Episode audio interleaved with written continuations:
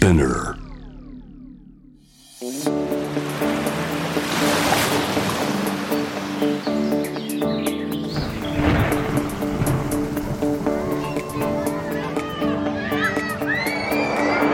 SDGs Explain for Business.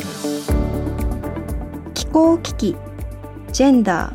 人権などさまざまな課題に挑戦するための枠組み。それが SDGs そこには必ず矛盾があります。例えば環境を大事にしてビジネスがうまくいかないと失業する人もいて新たに苦しむ人が生まれてしまいます。では一体どうすればいいのでしょうか？SDGs を考えることは自分の仕事が何のために存在するのかを考えるきっかけになります。ちょっとしたミーティング顧客との交渉上司との会話 SDGs をきっかけに考えるヒントをこのポッドキャスト SDGs を仕事に生かすでお伝えいたします。SDGs を仕事に生かす4回目のゲストはジョンソンジョンソンメディカルカンパニーバイオセンス事業部営業部営業本部長大田和裕二さんとヤンセンファーマ株式会社取締役 CFO 経営企画本部本部長事業開発本部本部長加藤優里さん。テーマは個の多様性から生まれるダイバーシティインクルージョンです。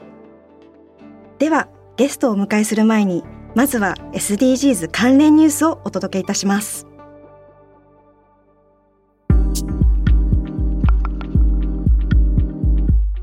ミスターポテトヘッドからミスターが消えた。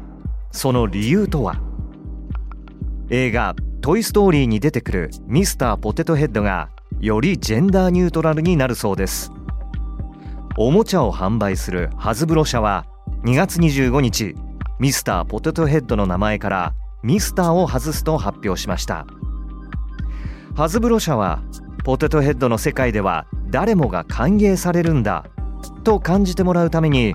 ミスターポテトヘッドのブランドとロゴからミスターを外してジェンダー平等とインクルージョンを促進しますと述べています。映画に出てくるミスターポテトヘッドとミセスポテトヘッドは男女カップルですが今年の秋から販売される新しいポテトヘッドブランドの商品では同性カップルファミリーやシングルペアレントなど多様な家族を作ることができるということです。経団連の副会長に DNA の難波智子会長女性として初の就任。経団連は18人いる副会長の1人に IT 大手 DNA の難波智子会長を充てる人事を固めました。経団連は企業の役員に占める女性の割合を2030年までに30%以上にする目標を掲げており経済団体として正副会長職への女性登用が課題となっていました。6月の通常総会を経て正式に就任します。難波氏は津田塾大学を卒業しアメリカのコンサルタント会社マッキンゼーカンパニーを経て1999年に DNA を設立。2015年から会長に就任しプロ野球12球団オーナー会議の議長も務めました。以上 SDGs ニュースでした。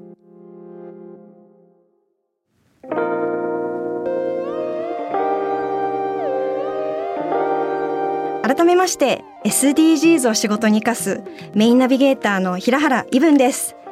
ではゲストをご紹介しましょう。ジョンソンジョンソンメディカルカンパニーバイオセンス事業部営業部営業本部長大田和裕二さんとヤンセンファーマ株式会社取締役 CFO 経営企画本部本部長事業開発本部本部長加藤優里さんです。よろしくお願いいたします。よろしくお願いします。どうぞよろしくお願いいたします。よろしくお願いいたします。今日は太陽が気持ちのいい天気ですね。本当ですね。ですよね、はい、もう春3月。春3月、はい、3月の抱負は何ですか？3月の抱負ですか、はい、まあここからあのプライベートも仕事も一気に盛り上げていきたいなというふうに思っております。はい。加藤さんはどうですか、新たな季節ですよね、はい、やっぱり気分一新という形で国際女性デーウィークということでミモザの黄色で決めてきました。ミモザの黄色で決めてきたんですね。では本日のテーマなんですけども今加藤さんがおっしゃっていて3月8日が国際女性デーなんですけどもジェンダーについて、まあ、どんどんどんどん深掘りをしていこうかなと思っております。そこであの本当ジョンソンジョンソングループ全体としてジェンダーに対する新たな考え方があると伺ったのでここをあのもっと具体的に聞いていければなと思います。ではまずはここ最近のニュースでかなり女性活躍推進だったりジェンダーの問題が着目されてる中まだまだ日本はこのジェンダーというところでですねかなりこうギャップがあるんじゃないかなと思っております。ちょっと今手元にデータが一つあるんですけれども2020年のジェンダーギャップ指数によりますと全体の153カ国中日本121位という結果が分かったんですね。で管理職の割合がですねまた15%前後っていう結果が分かってるんですけどもまず加藤さんにお伺いしたいのが加藤さんかなりこうグローバルなキャリアを歩まれていると思われるんですけどもその中でこう世界と比較した際に日本の女性活躍推進における課題だったりもしくはここは日本がもっとあのうまくいってるなだったりあれば教えていただけると嬉しいです。はい。あのいろいろあるんですけどまず一番自分が個人的に大きく感じたところっていうのが現在の日本のその女性活躍推進ってどうしてもそのダイナミックスっていうのがいまだにやっぱり女性が支援されるものそれはその男性からの支援だったり会社からの支援もしくは役員からの支援で他者から支援をされて女性の地位だったり女性の昇進を上げていかなきゃいけないっていうでどうしても無意識的にも女性がやっぱり支援される側支援する側もされる側もそういう構図になりがちなのかなっていうふうに思うところがあって、まあ、当然あのここ昨今すごくバランスは変わってきてはいるんですけどどうしてもやっぱりそこのマインドセットを抜けきれない現状があるのかなっていうふうに思います。ただ一方でやっぱり究極女性活躍推進って何を目指しているかっていうと最終的には女性男性のそのリプレゼンテーションっていうのがイコールになるっていう部分が一番こう前提にあってそうすると女性をだけを支援するっていうことではなくて真の多様性包括的なカルチャーっていうと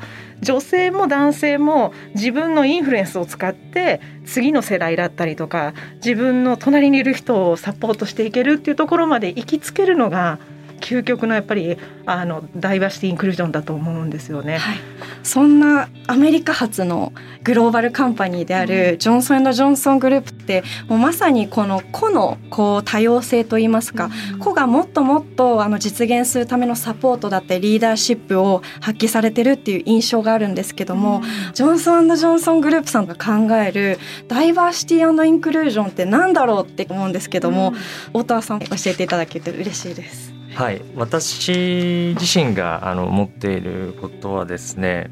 D&I に関してはあの頭やまあ心で分かっていても、まあ、なかなかこう実現がまあ難しいと。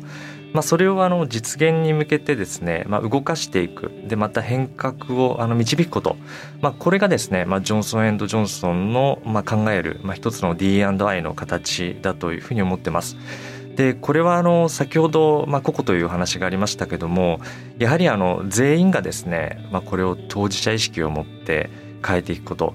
まあ、一つあの我々の方でもその u ビロングという活動を行っておりますがまさにあのこのコンセプトにあの集約されているものだと思います。会社がやるものではなくて、えー、本当従業員一人一人がですね、まあ、意識をそれをまあ変革に変えていくと。まあ、こういったあの全体の力をですね、まあ、生み出していくことがジョンソンジョンソンの考える D&I のあの形なのかなというふうに思っております。はい、まさにこう組織っていうものって生き物だからこそ我々一人一人がこの生きているものに対してどういったようなこう血をどんどん循環させるべきなのかっていうのがすごくポイントなのかなと今お話を聞いていて思いました、はい、加藤さんはいかがでしょうか？まさにあの太田さんがおっしゃったように個々のやっぱり尊重っていうところがすごく大きなポイントになってると思うんですけどもなぜかっていうと結局 D&I カルチャーダイバーシティインクルージョンカルチャー情勢っていうとすでにそういう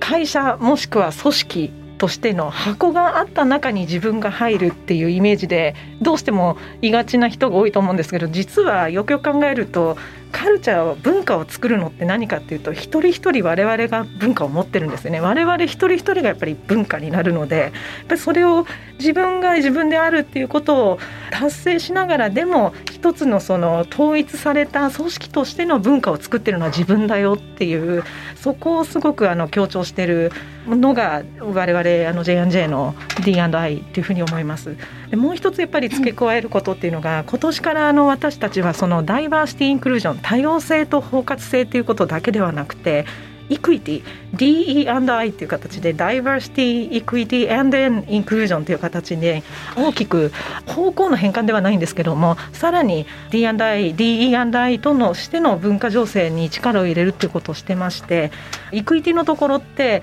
日本語に訳すと公正性っていうんですよね。でよくごっちゃ混ぜになってしまうのが equality と equity その平等と公正っていうことなんですけどもこれは平等っていうことではなくて私たちはその公正っていうことに対して経営層から社員のレベルまでコミットしますという形で我々のまあ今年の例えばその社員のパフォーマンスゴールですとか役員のパフォーマンスゴールに入れるという形で強いコミットをしているっていうところが今までに加えてさらに我々が力を入れていくっていうところになっています。なるほど結構このイクイティっていうこう公正性ってなかなか確かにって思いながら、まだまだ平等イコーリティの方に我々人々が着目してるんじゃないかなと思うんですけども、具体的にイコーリティとイクイティ、平等性とこう公正性の違いって何ですか、これ私が個人的にすごく気に入っていて使う例っていうのが、あの一個あるんですけど目が近視の人と裸眼でも普通に見える人がこう5メートル離れて壁に書いてある漢字を読んでくださいっていうふうになった時に同じ距離で5メートル離れて一斉に読んでくださいっていうのは平等ですよね。ご自身のそのコンディション条件だったり状態にかかわらず5メートル離れてから字を読むっていうルールを作るっていうのはこれ平等ですよね。ただでもそうするとどうしても近視の人って裸眼で見える人に比べたら見れないんですけどこれがやっぱり平等その人が持ってる障壁に関係なく全ての人に同じツールとリソースを与えるっていうこと。で一方でそのイクイティ公正っていうのは何かっていうと目が悪い人っていうのはコンタクトレンズをつけて眼鏡をかけて視力を矯正してから5メートル離れてそこの字を読んでねそうすると裸眼の人と同じ形の視力になるのでそこから先壁に書いてる字が読めるか読めないかっていうのはその人の能力ですよね。でこれがやっぱりイクイティなんですよねその個々のその人のそのニーズに合わせてツールやリソースを調整して誰もが成功する機会を与えるっていうところなんですけど一つ大きく違うのがよくそのイクイティのところで勘違いされるのは壁の字が読める読めないっていうのはその人の能力っていうことなので最終的に達成できる結果っていうのはその人次第なので最終的な成果を保証するものではないですよね。その人が出せる力を最大限出せるための状況を整えるっていうのがequity っていう形であの我々は明確にその distinguish してるっていう感じですかね。この能力が 100%120% 達成されるためにはどんなサポートが必要なのかっていうところなんですかね。はい、ただそこから先の成果、アウトカムっていうのはその人の能力だったりその人の資質次第っていう形で競争の公平性っていうことも保っているっていうことが equityィだと思います。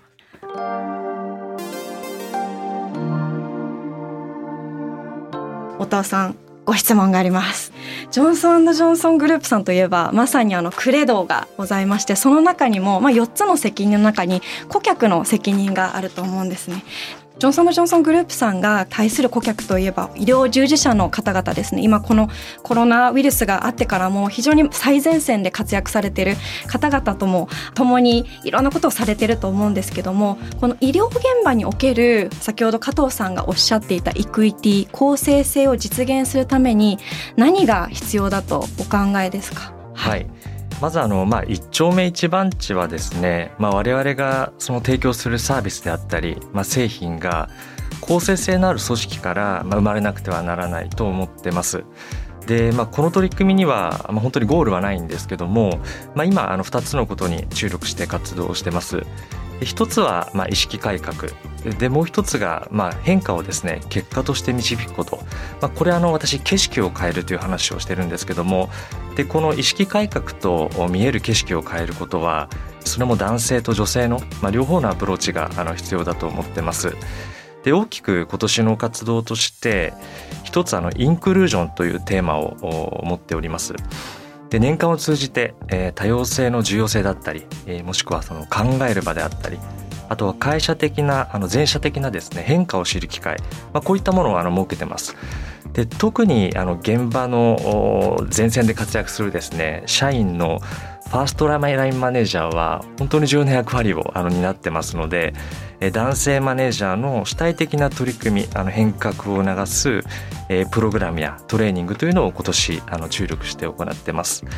でまたあの女性業社員の、まあ、ネットワークであったりメンター制度であったり育成プログラムもあの昨年からスタートをおりましてで、まあ、最大の本当パフォーマンスをあの発揮する環境づくりはまあ、個で実現することはあの容易ではないと思っておりまして、まあ、会社としてですね、まあ、時にはその各事業部の壁を越えて全社的なかつあの継続的な取り組みが必要だと思ってます。まあ、この辺りは個人的にもですねこれから先の、まあ、会社としての変化に非常にあの期待しているところです。であの医療現場を、まあ、医療業界を巻き込んだあの取り組みですけどもまあ、D&I は、まあ、これあの日本全体のあの課題ですので医療従事者の方々ともですね、まあ、共通の認識あの課題として、まあ、対話をしております。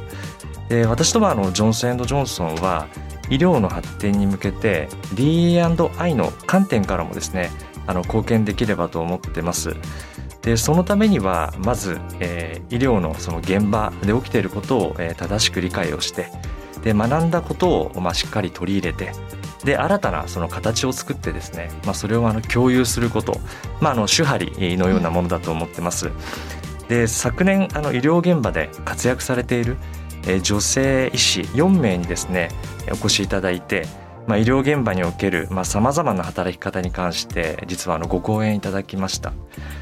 で我々の社員はあの500名以上あの参加して、えー、医療従事者のですね医師の方々も、え、60名を超えるあの方々にご参加いただきました。まあ、本当にあの同じ医療業界といえどもですね、え、まあ各企業医療機関またあの医療従事者の置かれている本当にその景色は様々で、えー、非常にあの学びの多いあの時間でした。まあ、こういったあの企業だけにとど、えー、まらずですね、まあ、医療業界全体として、まあ、起きているその変化だったりあとは見えている景色の違いみたいなものを、まあ、しっかりあの敏感にですね会社としても取り入れていきながらまたその新たに生まれた良い形のものをですね医療業界にあの還元していくと、まあ、そういった役割をあの担えればなというふうに思っております。はいまさに今お話しいただいた内容って SDGs の17番目の目標であるパートナーシップそのものだなと考えておりましてこう自社だけではなくって医療現場の方々と共になってこう変えていくダイバーシティインクルージョンっていうものが取り組まれてるんじゃないかなと思いました。とはいえあのダイバーシティを実現するのって結構難しいと思うんですね。でもあの時代はやはりどんどん変わってきていて進んではいるもののこう真のこの多様性を実現するために私たちができることってなんだろうっていうところを話してまいりたいと思うんですけどもジョンソンジョンソングループ全体としてそしてこう皆様こうご自身としてこの個の多様性を実現するために日々リーダーとして何を意識されていますか？太田さん。はい、あの最近、まあ、特にその多様性、えー、ジェンダーダイバーシティについて本当にあのこれまで以上にあの考えるようになりました。まあ、そこであの、まあ、ふと思うことがあったんですけども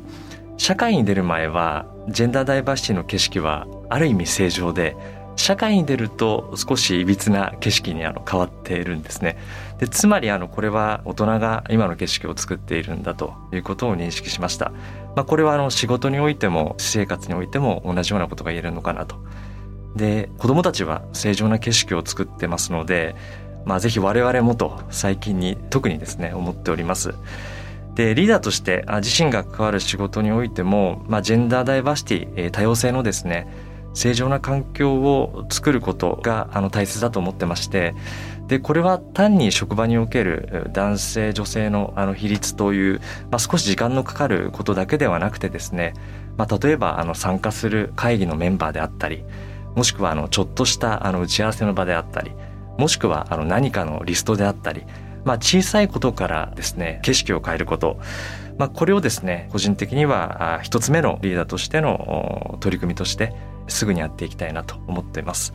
でもう一つはあのリーダーとして働く環境を考えるときにやはりあの現在の役割とか、まあ、各業務の延長線上にですね女性活躍推進を進めるのではなくてやはりあの新しい役割とか業務内容を作っていくことがこの先はあの大切になるんだろうなというふうに思ってます。でこれはあの単にその女性活躍推進という文脈だけではなくて男性女性のこの先のですねさまざ、まなそのライフイベントに備えるためにもあの重要だと思ってます。で今どちらかというとま、日本全体のことなんですけども勤務の形であったり業務の形であったり役割の形を守りながら制度やサポートをこう作る、まあ、これも本当に大切なんですけども、まあ、むしろその逆役割や業務を新たな形に変えていくことがあの重要だと思ってます。今やあの家からあの仕事ができると、まあ、こういったあの新たな視点で自らのその職場の形をまあ変えていくことがですね個人的にもリーダーとしてどの方でもあのこれからあのできる一つ大切なことなんではないかなというふうに思っております。本当にこう次世代を担こう作る子どもたちに、まあ、どんな景色を残したいか残したくないかっていうところが一つの判断基準になってこの残したくない景色を残したい景色にアップデートしていくここは我々大人としてできるこう責任であり行動なのかなと思いました。加藤さん、まあ、結構あの多くの方々が、まあ、私たち明日から何ができるんだろうっていうのも考えていらっしゃるんじゃないかなと思うんですけどもどうですかね加藤さん。私たちがこう明日から周囲に対してダイバーシティだったり個の多様性を推進するためにできることって何でしょう？まずはやっぱりご自身の立場それから環境のこう心情の中で自分ができる自分が持ってる影響力って何だろうっていうことをやっぱり考えていただくことじゃないかなと思います。例えば企業の中でリーダーシップポジションにいらっしゃる方っていうのは企業の仕組みを変えるもしくはその仕事の在り方を変えるっていう影響力を持ってる方っていうのはじゃあその視点で自分ができることは何だろう、ね、先ほども太田さんがおっしゃった通りミーティングの比率を変えるとかあとは例えば何か発表する時っていうのは無意識にもしくは男性から先女性が後自分たちのその無意識にやってる習慣を少し変えていくっていうことであのどんどん人のビヘイビアって変わっていくと思うんですよね。でそれがやっぱり大きな規模でできるのはあのリーダーシップポジションにいる方そういう世代の方でまた先ほども言ったんですけどじゃあ常にじゃあそういう変化ってリーダーシップポジションにいる人組織が変えてくれるっていうことを待たなきゃいけないかというとそうではなくてこうご自身が個人としてこう生きてる中でも一番大事なことってそのやっぱり自分がおかしいなと思った場面にあった時にその場で止まってその瞬間をキャッチしておかしいよってやっぱり言える勇気を持つこととそれから周りの人がそういうふうに言える環境を自分がやっぱり作ること、はい、自分自身があれちょっとおかしいなって思った違和感もきちんと声に上げればそれが社会の一票になっていずれかはムーブメントになるっていうところとあとはもうやはり自分のパワーをきちんとみんなにシェアしてみんなで一緒にこうパワフルになっていこうっていうのを今加藤さんの話を聞いていて感じました。ね、成功って、はい、あのゼロサムじゃないですよね。自分が自分とか自分の会社自分の国が勝ったら誰かが負けるっていうのは本当の成功ではなくてシェアする成功っていうこうもう自分がの成功は他者の成功で他者の発展は自分の発展っていう、まあ、そういう考え方が広がっていくと本当の意味でのやっぱりダイバーシティエクイティインクルージョンっていう文化情勢ができるんじゃないのかなと思います。それは会社としても国としてもそうだと思いますよね。ありがとうございます。最後の最後に大人としてですね中学生だったりあのあと高校生ですねこの Z 世代次世代の子どもたちにあの一言ずつコメントをいただきたいんですけどもお父さん。まあ、今のその大人の社会もしくは世の中の景色を見てですね、まあ、少しあの違和感を感じてたりあの不安なあの思いもあると思うんですけども、まあ、一人の大人としてですねこれからまあ世の中をまあしっかりあの変えていきますのでもしくは自分の周りでですね新しい景色を作っていきますので期待してくださいと。でもう一つは今見ているものが正しいという信念を持ってですね皆さん自身が世の中に出たらさらに新しい形をですねあの作っていってもらいたいなと。古いものにあの巻かれないというそういったですねあの気持ちを持ってぜひ世の中に出ていただくとこれから先もですね日本の未来は非常に明るいんではないかなというふうに思っております。ありがとうございます。加藤さん。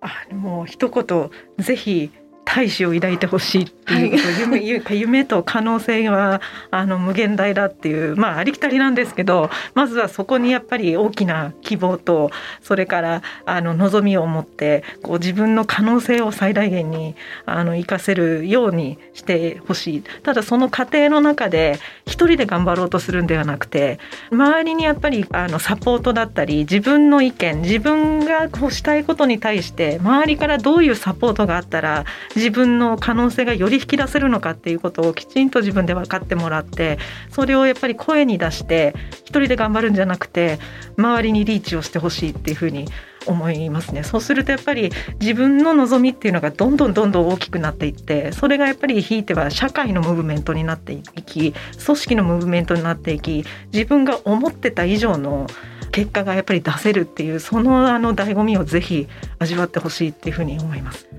敵なお話ありがとうございました。今日はどうもありがとうございました。ということで今回はジョンソンジョンソンメディカルカンパニーバイオセンス事業部営業部営業本部長大田和裕二さんとヤンセンファーマ株式会社取締役 CFO 経営企画本部本部長事業開発本部本部長加藤優里さんをお迎えしました。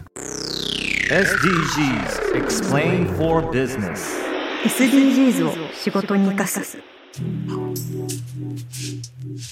ここからは仕事で使える SDGs の数字に関するトピックをご紹介します。今日の数字は169です。SDGs は17の目標ばかりが注目されていますがその17項目をより具体的なテーマや数字に落とし込んだものがターゲット。17の目標は分かりやすいですが、イメージがつかないこともあるので、ぜひターゲットも見てみてください。とても重要なことが実は書いてあるんです。例えば、こんなのがあります。2030年までに全ての子供が男女の区別なく適切かつ効果的な学習成果をもたらす無償かつ公正で質の高い初等教育及び中等教育を修了できるようにする。だったり、政治、経済、公共分野でのあらゆるレベルの意思決定において、完全かつ効果的な女性の参加、及び平等なリーダーシップの機会を確保する。こんなターゲットが書かれてあります。ということで、仕事で使える SDGs の数字に関するトピック。今日ご紹介した数字は 169SDGs のターゲットでした。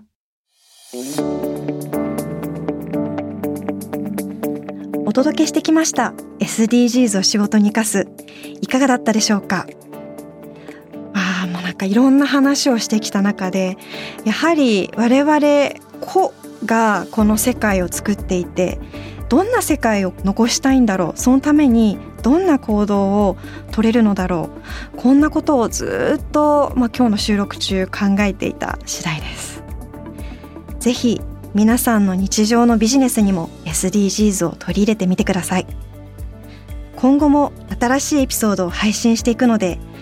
Apple Podcast、Amazon Music、Spotify、Google Podcast でフォローをお願いいたします。このプログラムへの質問や感想取り上げてほしいテーマなどはぜひハッシュタグ SDGs を仕事に生かすでツイートお願いします。生かすの漢字は活動の活です。ということでここまでのお相手は平原イブンでした。